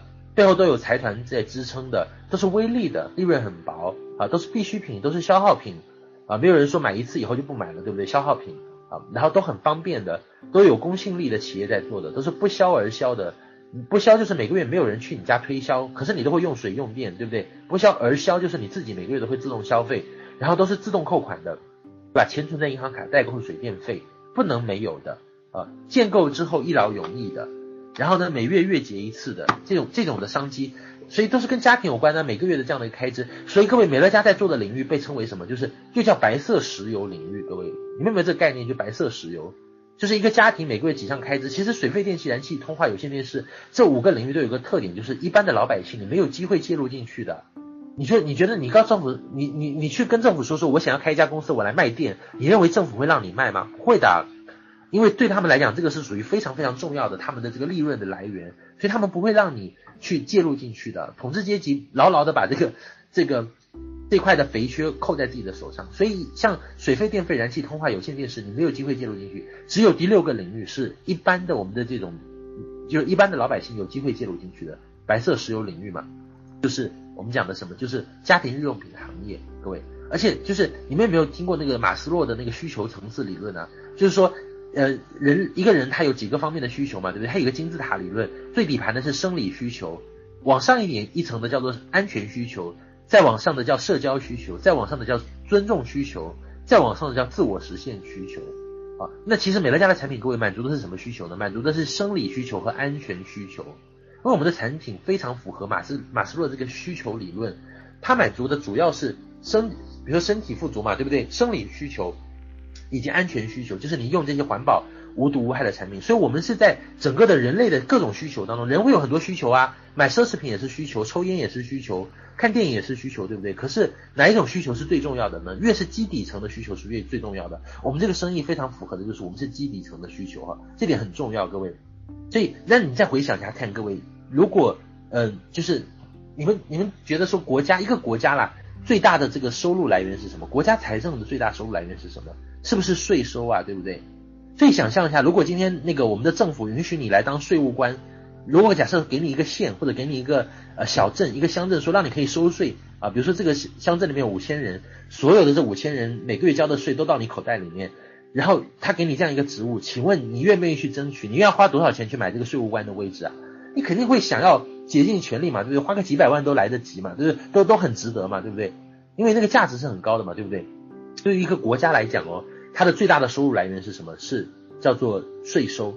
所以今天其实各位美乐家，我觉得我我觉得美乐家的收入很像是收税耶。你们有没有觉得？就我们在一个顾客家里面让帮他装上一个管道以后，就帮他换用环保产品以后，他开始每天上午起来洗脸刷牙，叮当钱进我们的口袋，就好像我在他家安了一个水龙头一样，就好像我在他征他家征税一样。但这个税也征的不高啊，就是很小的一点一点一点点的消费税一样的。你居然能够获得像税收一样的收入诶，各位，你有没有觉得真的是实在是太牛逼了，对不对？所以从这点上角度来讲，各位你要意识到美乐家的钱是不一样的。他今天要让你建立的是一个像税收一样的收益，而不是仅仅简简单单的去卖一些产品啊，赚一些蝇头小利啊，啊，做一些那一些的呃，开玩笑讲不入流的生意啊，对不对？好，所以你对这些要有个清醒的意识哈。那再看这一页，我们讲美国商会百年特辑。呃，在两千零三年的时候，美国商会正好满一百周年，他自己一百岁的时候，他发现跟他同时代的小伙伴都已经阵亡了，啊，都已经没有到一百年的企业都已经挂掉了好多企业，他就感慨说说，哎，成为百年老店还是蛮难的。所以他从全美的一千八百万家企业当中选出了两万家他认为比较靠谱的，就是用大数据筛选的模式筛了两万家出来，又从这两万家当中筛出四十二家他觉得最靠谱的会成为百年老店的公司。美乐家是日常用品业、保健食品业、美容保养品业唯一一家上榜的，所以这是极大殊荣。各位，在这块，这个这个我不用多介绍。而且最搞笑的事情是，美国商会当年的当年度的美国商会的主席就是温安洛士，我们讲安利的老板啊，可是安利没有进入这个榜单啊。所以这个榜单还是有一定公信力的，还是比较公平的，对不对？没有说说因为那个呃 A 公司的老板是是那个呃美国商会主席，就让这个呃就就说美乐家不要来，然后让其他公司没有啊，对不对？还是比较好。美乐家是这个行业唯一的代表哈，日常用品、快消品、美容用品、保养品业唯一上榜的，所以这极大的殊荣。当我看到这一页的时候，我觉得我们去宣传美乐家的时候，各位其实我们是很不一样的。很多公司很，其实美乐家拿过的奖项实在太多了，不要。有一个网站就是英文的网站，但这个网站要翻墙上的哈，就是呃专门介绍美乐家拿过的三十一年以来拿到的各种奖项，里面真的有很多像什么 CNN 发的奖项啊，呃安永会计事务所啊，包括这些的很多的美国企业家协会啊什么的最佳企业行为协会，很多很多这样的奖项，这个奖就太多了，我们就不赘述了哈。但是我们一般宣扬宣传美乐家的时候呢，其实我们讲的是，我觉得这幅图我看到的更多是什么？就是不是赌场的豪华，各位，我们很多人在宣传美乐家的时候，很喜欢把，就很很，我我经常会接到一些其他的企业的人啦，就有很多其他的，比如在做直销啊，在做 A 公司、N 公司，在做其他公司的人，他会讲他们的公司多强多怎么怎么样，哦，就是老是去宣传那种赌场的豪华，就他他公司是很厉害，一年三四百亿营业额，他跑来问我的时候，我就会问他了，我说，哎，赌场很豪华，你能赌到钱吗？对，这是很不一样的思维哦。所以我想说一的一点是，公司再有实力，不见得他就一定可以赚到钱哦。今天不是没有公司比美乐家更有实力，可是那些公司他们是赌场式的思维，赌场式的制度，他们当然就是赌不到钱啊。赌场再豪华跟你有什么关系？澳门的赌场一个个不要太漂亮，你去的时候都感觉哇塞，就感觉富丽堂皇的，可是你能赌到钱吗？你根本赌不就赌不到嘛，对不对？赌完以后你还是会输嘛，对不对？所以，我们今天为什么敢跟美乐家合作？其实背后是因为我们了解创办人的起心动念，理解范德士。我们的老板做的是长线思维，不是短期牟利，对不对？美乐家坚持的是不上市，这些东西都是很重要的。光是这一点就很难坚持。我记得前段时间有一位伙伴问我说：“你们跟 A 公司相比，跟什么公司相比？呃，你们的模式优势在哪里呀？你们的制度是什么样的啊？对不对？会不会有一天也有人来抄袭你们的制度啊？对不对？甚至我听说。”呃，山东有一些，山东我们有一些的，呃，有一些伙伴跑去搞一个叫什么，呃，韩国的一些公司，啊、呃，也是所谓的说，号称这些公司放话出来说，我要来抄美乐家的制度了，我要变成美乐家一模一样，所以很多伙伴很恐慌，说说，哎呀，有人在模仿我们怎么办啊？会不会真的就被他们模仿过去啊？各位，其实真的就是按天问老师的说法，奖金制度是最不值钱的，对不对？因为如果要抄奖金制度，真的就是最容易的事情。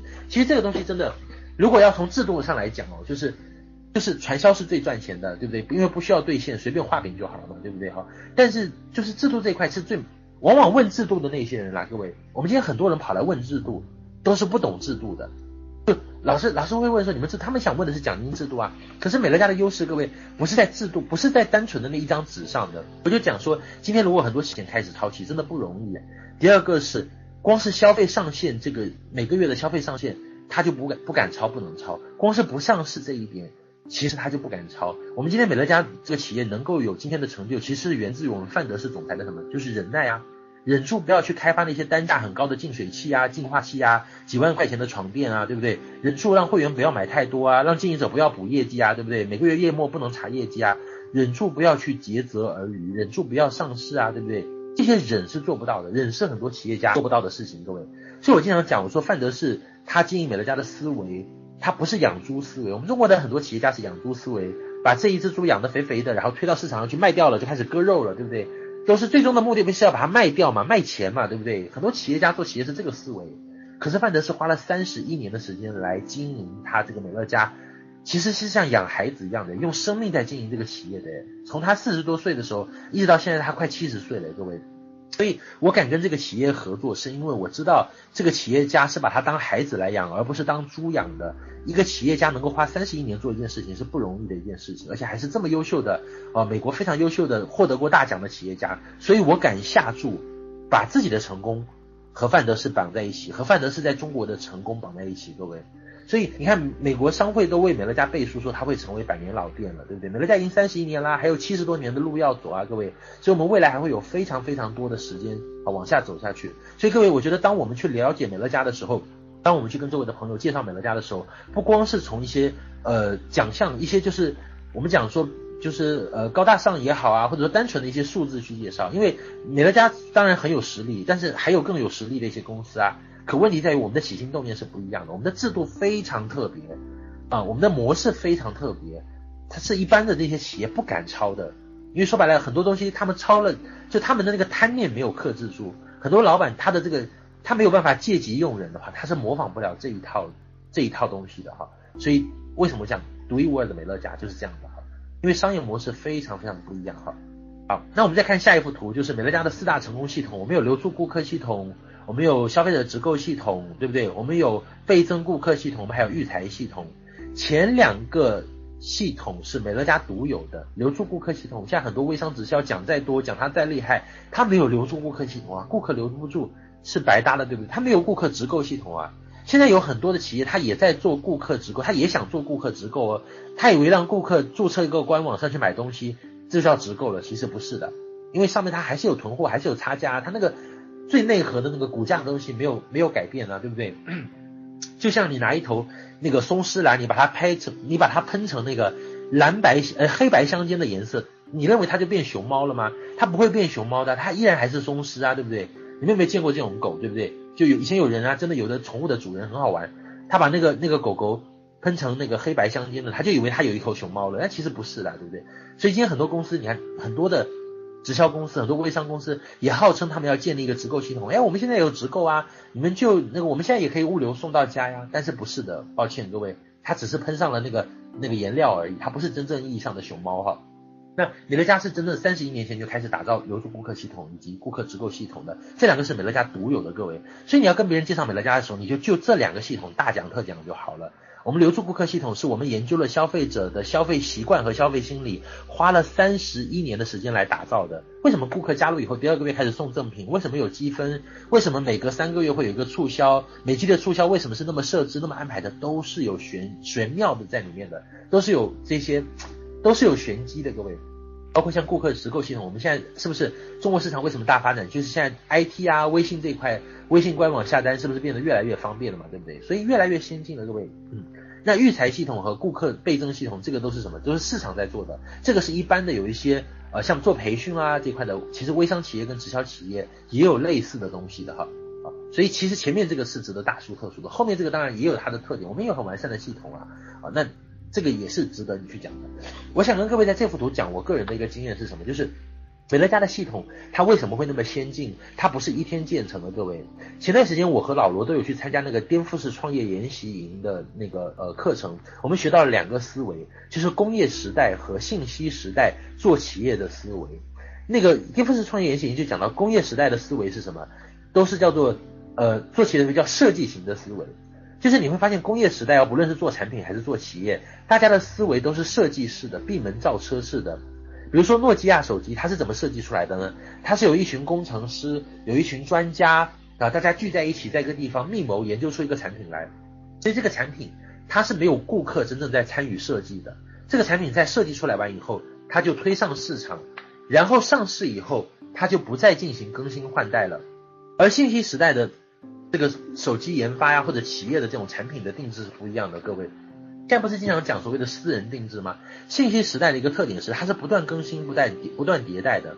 它可能推出的最终最初的一个版本并不是很完善，但是它通过不断的收集用户反馈，不断的迭代升级，不断的改进，不断的做修正，然后把这个产品做得越来越完美，就像苹果一样，各位，苹果自始至终只推出了一款产品，在手机方面就叫做 iPhone 啊，它只有一个产品啊，它不像诺基亚一样，一会儿这个零这个什么呃五三零零呃什么什么什么多少这种各种编号，各种机型都长得各种不一样的。其实苹果自始至终只推出一款产品叫 iPhone 哦，只是它把 iPhone 不断的升级啊，对不对？不断的迭代，不断的改进改进改进，三呃三 GS 对不对？四四 Plus 对不对？然后五啊呃然后六七七 Plus 对不对？以后八九十都会出来对不对？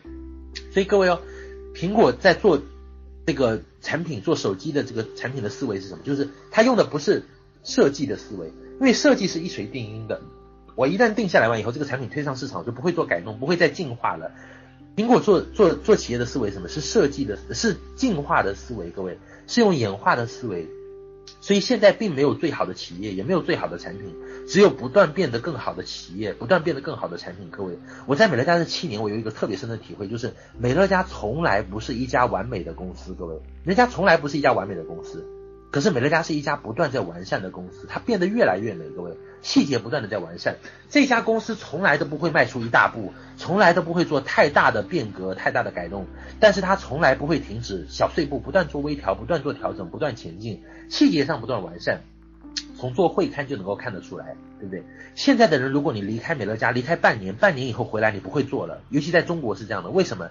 半年以后回来，那个微信网店你就不会用了，会员爆单你就不会弄了。排线你就不会排了，为什么？因为公司不断的在改啊，不断的在变化，每个月都在不断升级，不断的做微调啊，所以不断的在进步啊。每个月虽然没有进步很多，可是每个月保持一点点的进步，十几二十年下来就会很恐怖啊，各位。所以我们今天看到的美乐家跟三十一年前的美乐家是不一样的，各位。三十一年前那个时候是没有网络、没有计算机、没有这些东西的，那个时候哪有什么大数据，哪有什么这些的。什么终端用户思维没有的？三十一年前，美乐家就是一家美国非常乡土的一个本土乡镇的企业，都没有到处去发展的。可是就是因为范德斯做这个企业的思维很有意思，它是不断进化的。你们一定要理解这一点哦。我们是用进化的思维在做企业，而不是而不是设计的思维在做企业。所以范德斯他是他的习惯是不断的升级美乐家。你看产品也是这样，公司除了公司硬件在不断升级。产品也在不断升级，你看我们的胶原蛋白，对不对？最早是六克的，现在国内已经升级到八克了，海外已经升级到一瓶十克了，对不对？啊，那你像像很多公司现在，你看像有一些资生堂什么，他们生产的胶原蛋白才多少两克三克就已经觉得自己很厉害了。有一家公司推出了六个六克的胶原蛋白，就觉得自己已经很牛逼，到处宣传了。我们美乐家，你看我们海外都有十克了，我们现在国内是八克的，对不对？都在不断的升级换代。洗衣精也是这样的，你看过去我们那个时候六倍，最早是三倍浓缩的，各位？我买过三倍浓缩的洗衣精，哎，你们有没有买过三倍浓缩的，对不对？后来然后我经营到一半的时候就变成六倍浓缩的，对不对？现在我们这种都是六倍浓缩的。各位，现在北美已经有十二倍浓缩的洗衣精了，这证明什么？美乐家产品不断的在迭代修正，不断的在迭代进化。这个洗衣精会进化，哎，各位，洗衣精是有生命力的，它这个东西会不断进化，哎，就很可怕。所以为什么说我们能够保持优势？从产品上也能看得出来。公司在不断换代，然后团队也是这样的啊，各位，你看我们的这个团队也是，我们半年前的做法，我们一年前的做法，你看就跟现在不一样了。很多你看微信的新工具的使用，新方法的使用层出不穷。我们不断的跟各种的微商啊学习，对不对？我们不断的吸取很多九零后的经验，不断的跟他们学习这些东西。我们也学到了很多，做了很多的改良。我们推出了。那个美粉素材中心的呃公众号，我们也推出美乐家素材中心的新手教学中心的这个教学号，我们还有很多的专用号，像我这段时间开始推专用号，一下子把团队的战斗力和这种的整个的这个资讯沟通给改良了，对不对？所以各位，你看到这个，你会发现说，为什么我们美乐家能够持续保持优势和先进的生产力的？开玩笑讲，哦，就是因为我们从未停止自我革命，不断的学习，不断的进步。你再过十年以后，你看美乐家按照这种模式下去，它依然是最先进的，它的模式不会落后的，因为它是有生命力的，不断在进化的哈。所以各位，你一定要理解这一点。如如果你慢慢理解就知道了，我们不光是四大系统强大，我们除了四大系统以外，我们这个系统是有生命力，会往前走的。这幅图也很有意思，叫做下一幅图，我们来看一下啊，正在上传，因为我是每讲完一张图，我是往上上传的，就是六大行业的优势，各位，六大行业的优势。嗯，稍等一下，就是我们美乐家的商业模式，你看它综合六大行业的优势，包括日常用品业，对不对？市场大，顾客多，对吧？我们没有什么呃净水器、净化器、美容神器，对吧？或者是什么床垫、高科技的东西，我们没有这些东西啊。我们都是最产最简单的，几十块到几百块钱的产品。那天有人统计说是百分之六十还是百分之八十的美乐家的产品都在一百块钱以下，真的是很人性化，对不对？所以这些东西都是就是大家好接受的，不会造成负担的啊，不会受市场景气程度影响的。我们就讲说，没有人不会，没有人会因为说说生意不好啊，那我们就少少刷点牙，少洗少洗两天衣服的，对不对？不会的哈。然后需求的保险业的化整为零的优势，一张保单几十万上百万，可是我们把它化整为零，化整到顾客可以这个这个保险业就把它化整到可以顾客可以接受的这个续缴的程度。我们美乐家也是啊，三百四这个数字不是凭空捏造出来的，各位。为什么不是三百五或者二百五啊？对不对？为什么是三百四啊？为什么不是四百啊？对不对？就原因就是什么？就是因为我们这个数字是经过调研，而且是越来越合理。因为现在通货膨胀实在太厉害了。八年前我那个时候加入的时候就是三百四，好吗？你们现在还是三百四，不要实在太人性化了。呃，邮购宅配业的优势，物流业的优势，我们现在物流业这两年感觉特别明显，因为我们的总经理就是 UPS 的专家过来的，好，专门解决美乐家的物流问题。我们现在。不但我们现在用的快递都很好哦，各位，包括像现在有的地方，联邦，我们现在已经是联邦快递全国十大客户之一哦，是他最大的十大客户之一。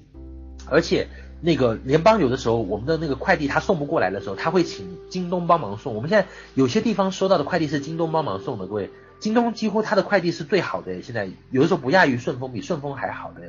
资讯业对不对？我们美乐家有很大的 IT 系统，我们记得去美国年会参观的时候，两千多万的这个硬件的这样的一个投入。第六个行业，我们用的是台湾的课件，在台湾的直，台湾没有直销业这个所谓的词，台湾就是把合法的叫做直传销，把非法的叫做老鼠会了。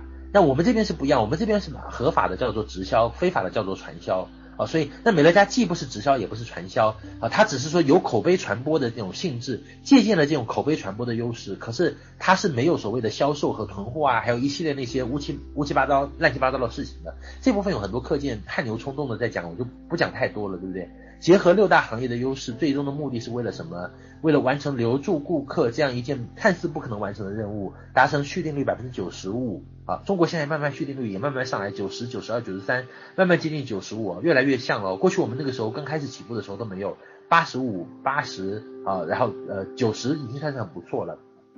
各位，我在这里想提一个，就是美乐家的大数据，我们的真的是美乐家是快消品领域。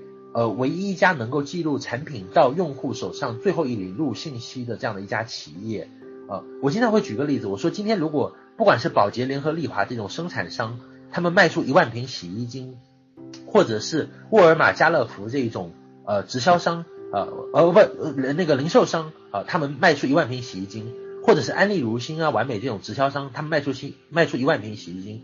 他们都只知道自己卖出了一万瓶洗衣精，可是这一万瓶洗衣精究竟是到谁手上，它是没有数据的。比如说我我沃尔玛卖出一万瓶洗衣精哦，可是一万瓶洗衣精到谁手上，它是一点概念都没有的。可是美乐家是有概念的，各位哦。那呃那个家乐福也是这样的，一样的，像安利如新也是一样的，他们是没有这个数据的。可是美乐家是知道的。比如说美乐家这个月卖出一万瓶洗衣精，这洗衣精到了何门何户何地谁手上啊，都很清楚嘛，对不对？所以，其实，在这一块，我们的我们的整个商业模式哦，是能够记录终端用户信息的，这一点也是非常不一样。只有电商能够在这一块稍微跟我们啊相比一下哈。所以各位，这这块你们要很了解，我们一切做的这个商业模式，一切做的都是为了留住顾客，呃，达成这个续订率百分之九十五，呃，能够把终端用户牢牢的掌握在手上。其实现在你们判断一个生意最简单的一个事情，就是要拥有常识。很很多人拿各种商业模式，每每个月、每年跑来问我说说啊，这个好，那个或者不好。我说判断一个商业模式的一个最简单的常识很简单，就是他的商业模式往最底盘去看的时候，有没有一群纯消费者，他所做的一切是为了那些中间商服务的，还是最终赚钱是赚在那个纯消费者身上的？各位，什么叫纯消费者？叫做不推荐一个人不赚一分钱的才叫纯消费者哈。啊，所以各位你一定要把那个咖啡咖啡馆的理论背下来。什么叫咖啡馆理论背下来？就是。我经常会举例讲，如果今天我开一家咖啡馆，这个咖啡馆没有任何人喝咖啡的情况下，我到处找下家去跟我一起合作开店，那么两三年以后，可能整个北京市都是开咖啡馆的，可是没有人喝咖啡，咖啡馆就是烂掉，咖啡咖啡就会烂掉坏掉，大家就会一起完蛋。可是你会发现哦，就是这这种事情在直销界和微商界还蛮常见的。其实微商跟直销今天的致命伤就在于他们没有真正的把顾客攥在手上，而美乐家的优势就是把真实的产品。带给真实的顾客，因为他们真的需要，对不对？所以消费导向一定是最关键的。我们九成以上的顾客，呃，九成以上的会员都是纯消费者，对不对？啊，所以结合六大行业的优势，目的就在于留住顾客哈。这个 PPT 有提到，呃，台湾美乐家的一个发展状况，三十现在应该不止三十家了，好像三十一家还是三十二家那个环保超市哈。然后的话呢，那个台湾两千三百万的人口，一年的营业额大概十二三亿人民币啊。中国大陆各位有十三亿人口，大概是台湾市场的五十六点五倍，各位。所以照如果是按照这个比例来算的话，中国大陆的市场会有五百到六百亿的营业额，各位。今天在中国美乐家到现在为止都还没有一百亿，差不多五十亿左右吧。去年年底结算完以后应该是五十亿左右，今年估计的话破一百亿不晓得有没有。所以市场各位潜力还很大，各位。我我经常前段时间我跟伙伴在讲一件事情哦，可能有的伙伴听了会觉得说一下没反应过来。我说今天在中国美乐家所发生的这些事情，相比未来将要发生的都不算什么，各位。今天所发生之事，相比未来将要发生的都不算什么。今天不管是有多少张超毅啊，不管是有多少张张思成啊，有多少我们的珊珊姐啊，有多少天问啊，有多少奇客啊，呃，有多少我们的这个陈辉姐啊，这些加起来，各位和未来相比，和未来将要出现的人相比，都是九牛一毛的，更厉害的都在后面呢。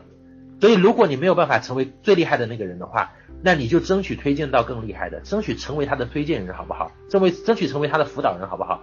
争取让他出现在你的市场，好不好？所以一定要把这个生意看得很大很大。我们今天在做的事情不是为今年的收入在做的，像我的收入其实不是今我我现在今年的努力都不是为今年的收入在做的，都是为了怎么未来的可能五年十年在做的哈，在做的铺垫。因为我今年的收入早就由去年前年的工作所决定的。来给各位看我最喜欢的一张图，在美乐家，呃。就是倍增顾客的这样的一个一个系统的一个一个说明哈，这是我最喜欢讲的一页。为什么呢？我就会提到一个公式，各位，我记得那个时候我最早的时候在看富爸爸系列的时候，罗伯特清崎提到一件事情，他说，如果你这辈子有想要创造巨额财富的愿望的话，你一定要掌握这个公式。各位，我觉得来美乐家真的野心会被撑大诶。我我我我到去年为止的时候，我从来没有想过我可以赚一个亿。但是我今年慢慢有想法，我觉得我不但要赚一个亿，我可能还想要赚更多诶。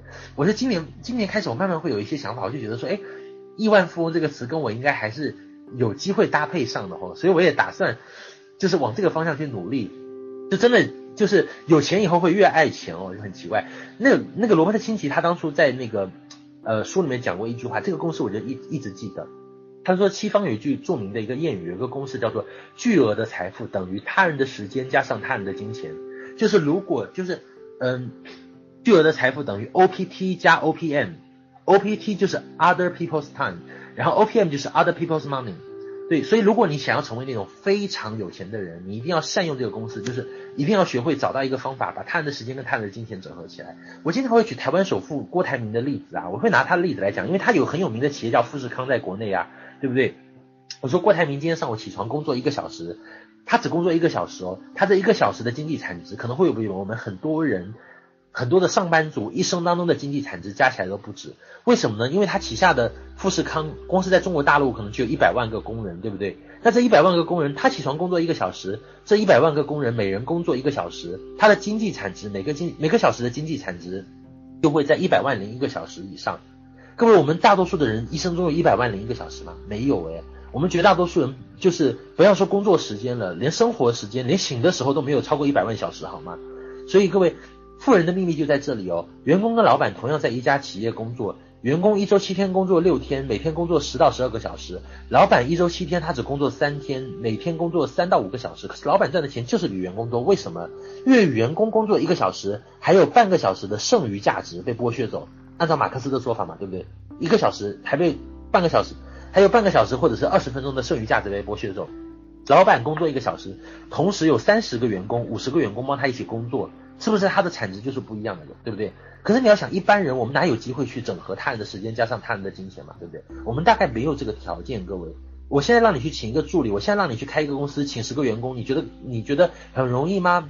我觉得对于我们在线的很多的平凡人、上班族是不容易的一件事情诶。当然，我们在线也有老板了，我们在线也有做企业、做生意做很大的。现在不可否认的是，我们在美乐家也有越来越多的能人了。但是对于大多数的平凡人、小人物来讲，这是不容易做到的。所以今天美乐家提供给你一个非常厉害的杠杆武器，各位，就是我们的这个。我们的这样整个的这样的一套平台和系统，各位，你们有没有看过圣经里面大卫挑战歌利亚的这个故事啊？就是你今天如果只要拥有这个武器哦，你今天只要拥有美乐家这个武器，你可以和超一流的大公司去竞争诶。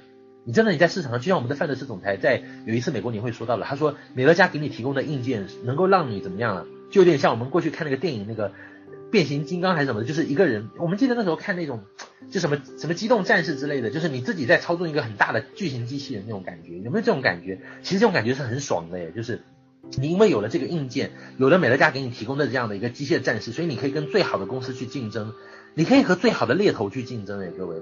各位想象一下，如果今天我是一个猎头，我是一个老板，我想要去请我的合伙人奇克啊，比如说我要我我要找奇克，我说奇克，你跟我一起合作来呃做生意，来开一家公司，那我的公司来为我工作，我是不是要开很很好的收入给他？我不能低于他原有的收入嘛，对不对？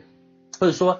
呃，比如说，呃，我我我要请我们的罗总，啊，罗一林，我要请他，他原来在做房地产策划方面，我要请罗总说，我说罗一林，你跟我一起来合作，你到我的公司来啊，我开一个公司，我们一起来合作，我是不是要给他很高的收入，给他很好的这一些福利，甚至我要给他很多的未来的远景的规划、职业的规划，我要让他看到希望，他才会来啊。他来工作的时候，他会不会全心全意的把他所有的资源都掏出来跟我合作？其实未必哦，各位。所以今天美乐家提供的平台是什么？它能够让你。降到一些非常厉害的人，各位，今天你在美乐家，你不必成为很厉害的人，可是有朝一日，如果你推荐到一个非常厉害的人，比如说这个人在某个行业可能工作了二三十年，他这二三十年的人脉资源、所有的经验、所有的个人品牌、所有的商誉方面的东西，都是为你所用的，是不是很厉害？为什么说这就是一个咸鱼翻身的机会？咸鱼翻身的平台，对不对？我不需要很厉害，我只需要推荐到很厉害的人就行。怎么推荐呢？靠我的诚恳，靠我的努力，靠我的勤奋，靠我的工作态度去感动别人，去推荐他。靠我学习美乐家的知识，靠我当范德式的小天使，我去推荐他，对不对？所以各位，其实美乐家一定要去向上推荐。我们当然知道小人物也能成功，可是小人物成功的关键点在于他要能够推荐到比他更厉害的人，他才能够成功。如果小人物推荐出来的都是比他还不如的人的话，他是不可能成功的，他还是要继续往上去找，要勇敢的去推荐那些可能比他更强的人的各位。所以我很喜欢倍增这幅图，就是我会感觉到就是美乐家的这个力量啊。你像我现在我的市场内合伙人大概低家以上的就有一千多位，我今天跟各位讲一个小时的课，同时全国我相信有一千位至少一千位以上的伙伴在在努力经营，可能他们每人花一千一个一千个一个小时。我的每天的经济产值就是在一千零一个小时以上，各位，这是我的收入为什么高的原因。为什么我敢说我一天的收入是很多上班族一个月的收入？我一个月的收入可能是他们一年甚至三五年的收入都不止，因为我每天的经济产值是非常高的。所以美乐家给你这个平台，让你能够怎么样？当你先当你刚开始加入美乐家的时候，你工作一个小时，上面会有七个家庭受益。可是有一天会有成百上千甚至上万的家庭跟你一起合作，和跟你一起工作，各位。所以你一定要充分认知到这一点哈，充分认知到这一点。好，我继续往下讲，因为时间的关系哈。我们来谈谈育才系统。美乐家的育才系统，我们会讲，我们今晚讲的内容可能比较多啊，所以我时间关系我要讲的比较快一些。美乐家其实从台湾美乐家开始，包括从北美美乐家开始，北美有成功七要素，台湾有成功七部曲，对不对？一直传入到东土大唐以来哦，这个呃已经是越来越完善，越来越完美了，包括。我们这个中国也有我们很多自己的经验，慢慢有影响力商法啊这些的，包括微商的微信啊这块的这些东西啊，越来越多人脉这方面的东西也越来越多出来啊。各位，其实你们经营美乐家最大的好处是什么？就是你们不必要重新摸索，重新走弯路，你们不需要像一个企业家一样摸着石头过河，自己摔得鼻青脸肿的，还要把那个就是牙摔碎了还要往自己的肚子里面吞哈。你们不需要这样了，你们只需要什么？你们只需要记住所有的问题都有标准答案，这句话就行了。所以今天所有新加入美乐家开始经营的伙伴，你们一定要记住，美乐家像麦当劳一样的，在美在麦当劳所有东西都是标准化、流程化，是标准化管理的。所以你呢，也要认真的去看美乐家，美乐家也是这样标准化的。你只需要乖乖的被复制，请你记住这一句话，叫做复制最大的秘密是你愿意被复制。很多能力很强、条件很好的人，一进入麦当劳就想当大厨，就想要把他过去的满汉全席、鱼香肉丝啊，把自己做川菜的那套本领拿出来啊，最后发现自己做不成，因为麦当劳不需要你当大厨。进入美乐家最重要的就是把你的能力先拿掉，把你的过去的一些先入为主的想法先拿掉，因为不管你过去多有经验，在这里你是一无所有的，你要拿掉你过去的经验，你要先愿意被复制。在初期阶段的时候，我们不要求你有创意，不要求你有个性。执行总监以前你都是乖乖听话的，你都是啊、去复制我们的东西哈。然后呢，你要找到你争取要找到那些市场比你更大、比你做得更成功在这里的人去模仿他。如果你没有做得比他大，如果你还没有做得比他好，就请你不要停止努力模仿他。即便你有一些成绩，比如说你现在我我这两天也谈到，你有一千人的市场规模，你想要变两千变三千，那你就去找那些有两千三千的上手市场去跟他们学习啊。你有三千人的市场，你要跟五千八千的去去靠拢，你想要成为五千八千的人，那你就要找五千八千的人去跟他们学习啊。如果你有八千，你要往一万去走，那你就要去找一万的人，看看人家是怎么做到的啊，对不对？所以没有做到就是没有学到，所以一定还是要花时间学哈。我们中国大陆现在的美乐家最大的特点是我们跟台湾也不一样，我们不断的进入到迭代更新的这样的一个阶段，新时代的美乐家，我们和台湾真的不大一样，台湾是比较就是。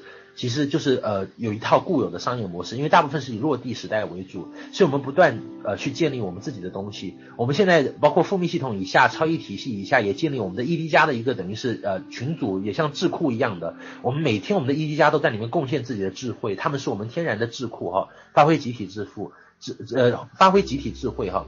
而且我们知道说，其实，在美乐家没有任何一个人是完美的，包括我在内，包括我们很多很强的领导人在内，团队最完美，合作最完美。我们可能会有不同的意见，但是人总会有不同意见啦，我们就搁置争议，弥合分歧，这也是我们这次 SELC 很大的收获。我们准备继续要合作下去。所以有的时候，我觉得各位你们还蛮幸福的，你们的成功其实是由你们的推荐人、你们的辅导人为你们绞尽脑汁，半夜想破头都想到要如何帮助你的。所以这点你真的是很幸运，所以你一定要珍惜这一点了。你在其他平台成功，没有那么多人帮你的，人家说白了就是说你做太好，还有人嫉妒你，还有人不希望你做太好，对不对？啊、还还害怕你做太好，抢人家饭碗嘛，对不对？可是，在美乐家没有这样的人啊，大家都希望你做的好好的，希望说你做的更好，尤其是你的推荐人和辅导人哈。那这幅图其实我就不多讲了，这幅图其实在我们过去课件里面有谈到。美乐家的生意就是持续赚庞大人群重复消费的小钱嘛，对不对？你会发现这些企业，我们讲这些企业或者机构，不管是慈济功德会也好啊，统一企业也好啊，台湾的有线电视啊，我们的歌华也好，中华电信，尤其像我们的移动联通也好，他们虽然是互联网时代之前的企业，可是他们这些一流的企业也都在二十一世纪在做一件事情，就是努力的变成终端用户型企业了。那环保超市也是，我们现在在中国，我们现我们以前一直会讲台湾三十多万会员，我们就好羡慕他们。我们中国大陆现在不止三十万会员了，我们现在一个月新进的会员就是十五万五千，各位，所以真的真的非常非常好，对不对？我们已经迎来了中国美乐家自己的时代了，所以你们现在是站在全世界最好的市场上啊，一定要怎么说呢？抓紧时机。其实海外有很多老师都在羡慕你们，你们会发现最成功的企业本质上都在做殊途同归的事情。哈，好，我们再来讲下一幅图。下一幅图是我们这幅图也是我很喜欢的，就是我们的本店、分店、加盟店的这个三套理论。其实这是一个资深总监的结构了。其实就是说你在美乐家要成功，你的第一个里程碑基本上都是资深总监嘛，对不对？资深总监分为三个阶段，第一圈叫跑本店嘛，对不对？本店就是你自己无论如何想尽办法，请你以最快速度推出三十个消费者。所有经营美乐家在线的伙伴，如果你们还没有达成三零俱乐部的，请你最快速度想尽办法，对吧？把你的三零俱乐部达成。三零俱乐部达成完以后，你跑你就开始跑第二圈了，就是找出五到七个经营者，你用你的方法，你用你上三零的方法教他们，无论如何帮他们推出三十个出来就行。这五到七个就是你的分店，也就是你的直营店。第三个是什么？第三个阶段就是叫做加盟店阶段，就是当你第二圈跑完以后，你就进入第三圈了。第三圈是多少呢？加盟店其实按道理应该是十八家左右，好，十八家左右的加盟店会比较好一点。所以第三个阶段就加盟店。所以各位，其实美乐家说白了就是跑三圈了。那以九十天计划来跑。比如说第一季跑一第一圈用一季来跑，第二圈用两季或者一季来跑，第三圈用一季两季来跑，所以你这样一年之内你就很容易成功，所以你会有的放矢，各位。所以关键是本店的概念。我现在也会建议我们所有经营美乐家，我们的辅导人、我们的推荐人，请你们停止所有的总监的概念，不要再提总监了，不要再提低了。我们经营美乐家第一个里程碑，第一步要做的事情就是本店，各位要强烈灌输本店。三零是美乐家的起点，不是三零，不是说美乐家的终点哦，各位。很多人像现，你看现在那些杯具团队什么都是以六零为起点的，各位。所以我们现在谈的是什么？就是各位，中国美乐家现在是人太多了，发展速度太快了，所以作为是进入到一个白热化抢市场的阶段。这个阶段是跟台湾跟海外不一样的。所以你能够一天上三零的，不要两天上；你能够一周上三零的，不要两周上；能够一个月上三零的，不要两个月上。你开本店的速度就是你迈向成功的速度。说白了，这三十个啦，是你要改变人生命运的。是你九九八十一难，说白了，你受苦受难都要弄来的，你跪都要跪出来的。按台湾老师的说法来说法来讲啊，你求都要求出来的三十个，各位。所以假设各位，这这这一点，各位你不要告诉我说你三十个推不出来了，推不出来是你的事，不是我的事啦，对吧？你不要问我怎么推了，你自己去学课件就好了，这是你要完成的作业，对吧？我只负责把任务告诉你，因为很多时候各位，如果你是一个老板的话，根本没有人会教你怎么做的。有人告诉你要推三十个，已经是很不错了，已经你已经有方向了，对不对？已经很好了。所以各位，你话说回来，如果现在推推一个顾客给你三万块钱，你会不会推？我相信很多人会去推啊，对不对？啊，我相信你就就真的贵一个贵三万块钱出来，会不会去贵？我相信有的人真的会去贵啊，对不对？那我给你一百万，给你两百万，给你三百万，给你五百万，你会不会去干呢？各位，你肯定会去啊。所以大多数人不愿意行动的原因，是因为他没有看到价值。可是你在美乐家成为一个 SD，成为一个资深总监，你长期领取的收益是不止五百万的，各位。所以现在我们最重要的就是要把本店的概念哦深入的人心，就是所有人一进来，我现在开经营会议的时候，什么七部曲讲的制定合理实际的目标，我都不提什么上帝，第一步就是商龄，先来三十个，先来三十个，别的不用讲，真的，因为时代不同了，各位，没有本店。其他全部都是空话了，都是废话了，都是免谈，都是做梦了。好，所以这点各位，这幅图其实主要凸显的是本店三十个，本店三十个那个是最为重要的。各位，这幅图是很重要的一个图片哈。嗯，这那我们接下来要看到这幅图是我们的一个满阵图，各位，就是我们美乐家的呃一个的呃我们的整个的市场的一个空间一个一个结构图啊。我可能假设我推荐五个。我假设呃一个妈妈生五个小孩，五个各自生五个，一直往下生，生到第七代的时候，我们的整个的位置刚开始的时候给你九七六五五，约等于十万人嘛，对不对？其实我看这幅图是我蛮感慨的，各位，因为我现在你看我现在有一万五千人呢，我以前觉得填满这个图应该是不大可能的，因为到后面九七六五五啊，然后一五六二五什么，我觉得太遥远了，离我实在太遥远了。可是我现在已经有一万多人了，一万五千多人哎，各位，也就是说，如果按照这个五的来算法的话，我的前六代都是满正的，各位都是满的，没有。没有没有什么问题的，所以就其实做到还是可能的，因为中国大陆真的是奇迹发生的地方啊，各位。我记得在七年半以前，我第一次接触到美乐家的资料的时候，有一份资料叫传递富足，那份资料有很多的台湾老师在分享，他们会讲说啊，我有一百个会员呐、我有五百个会员啊，我有一千个会员，我有三千，我有五千，我有八千多，哇，我每次听到那个。他们在分享的时候，我就特别特别的，我觉得哇，这些人都是神呐、我觉得居然有一百个顾客，居然有五百个顾客，我觉得，我觉得我这辈子都很难赶上他们。我觉得他们真的是都是我的榜样了。他们，我没有想要赶上他们，我只是想要成为他们或者成为他们的一部分而已。可是没有想到，各位，七年过去以后，我比那些老师很多的他们的很多人的人数都要多诶，我比他们市场都要大诶，因为我在中国市场，各位，所以美乐家真的是奇迹发生的地方，各位。当你产生雪球效应以后，你会发现，你前面工作四年，像我前四年累积到一千多个会员，后来我在某一个月净成长的会员就超过一千人，各位，所以指数级的效应产生以后，复利效应产生以后，雪球效应产生以后，你就发现越来越厉害到后面，所以各位好戏真的是在后头的，所以前期你努力放火，后面呢，你这个火会烧到你自己想扑都没有办法扑灭哈，你的事业会。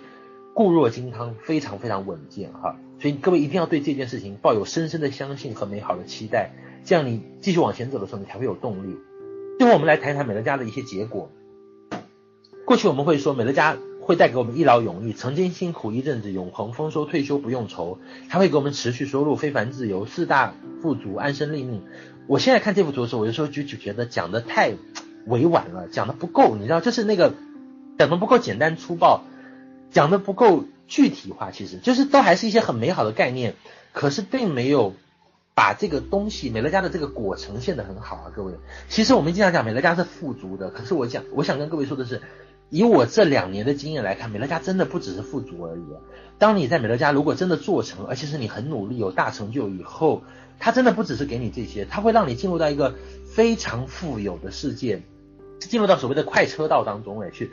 这个这个世界就像什么呢？各位，你们以前有没有听过一个笑话？这个笑话就讲说，呃，一个穷人在那边想象说，你知道吗？那个这个是我是这个是我是听那个木易讲的，就是穷人的讲说皇帝的金扁担的故事。说你知道吗？我去京城里面啊、我回我我我那个你们听说没有？那个皇帝用的都是金做的扁担。你们有听过这样的故事？就是你知道有的时候这个这个笑话讲的是什么？讲的是讲的是穷人对于富人的想象永远是匮乏的，各位。当你没有真正富有的时候，当你没有真正进入到那个很富有的世界的时候，不管你竭尽人力去想象，你还是没有办法想到他那个样子，就是他还是会出乎意料，出乎于你的意料。当你有一天美乐家真的让你很有钱的时候，你会发现哦，哎，这个这个很很富有的世界跟你过去的想象还是会超出你的想象的。就是对于一个可能一个很穷的人来讲啊，他能够想到那个皇帝在宫里的生活，就是皇帝挑这个金扁担啊，因为他自己是挑扁担的，他的生活当中只有那个扁担，所以他想的永远都是那个扁担啊，他就以为富人的世界，那个皇帝的世界也，皇帝最好的生活就是挑这个金做的扁担。我们现在有很多的伙伴，所以其实也也是这个问题啦。其实我觉得，其实美乐家对我而言，当我真正走到这个阶段以后，我就会觉得成功以后会有很多的特别好的东西。我觉得美乐家的。成功对我们来讲，意味着是生活当中很多很实际的东西。你可以有很多的跟别人不一样的地方，有很多的特权。你在生活当中，你可以享受很多的便利性。你可以住最好的酒店，你可以看演唱会，每次都坐在第一排。然后你去办很多事情的时候，你可以走 VIP 通道。你甚至去去去，嗯、你甚至当别人还在那边排队的时候，他都没有意识到你的时候，可是你已经可以。呃，默默的进去，坐在那个很好的那个位置，然后你想去哪里就飞就去哪里，你想飞哪里就飞哪里。当你生病的时候，有最好的医生，有最好的药，有最好的关怀。你每季每个月都可以买新衣服，买最好的衣服去穿。呃，然后的话呢，就是你会有，我觉得其实，我觉得我们这幅图啊，像这个一劳永逸、持续收入、非凡自由，写的太没有诱惑力了啦。我觉得写的太不激动人心了，写的太简单了，写的太平静了，写的太。太富足了，就是只是富足而已吗？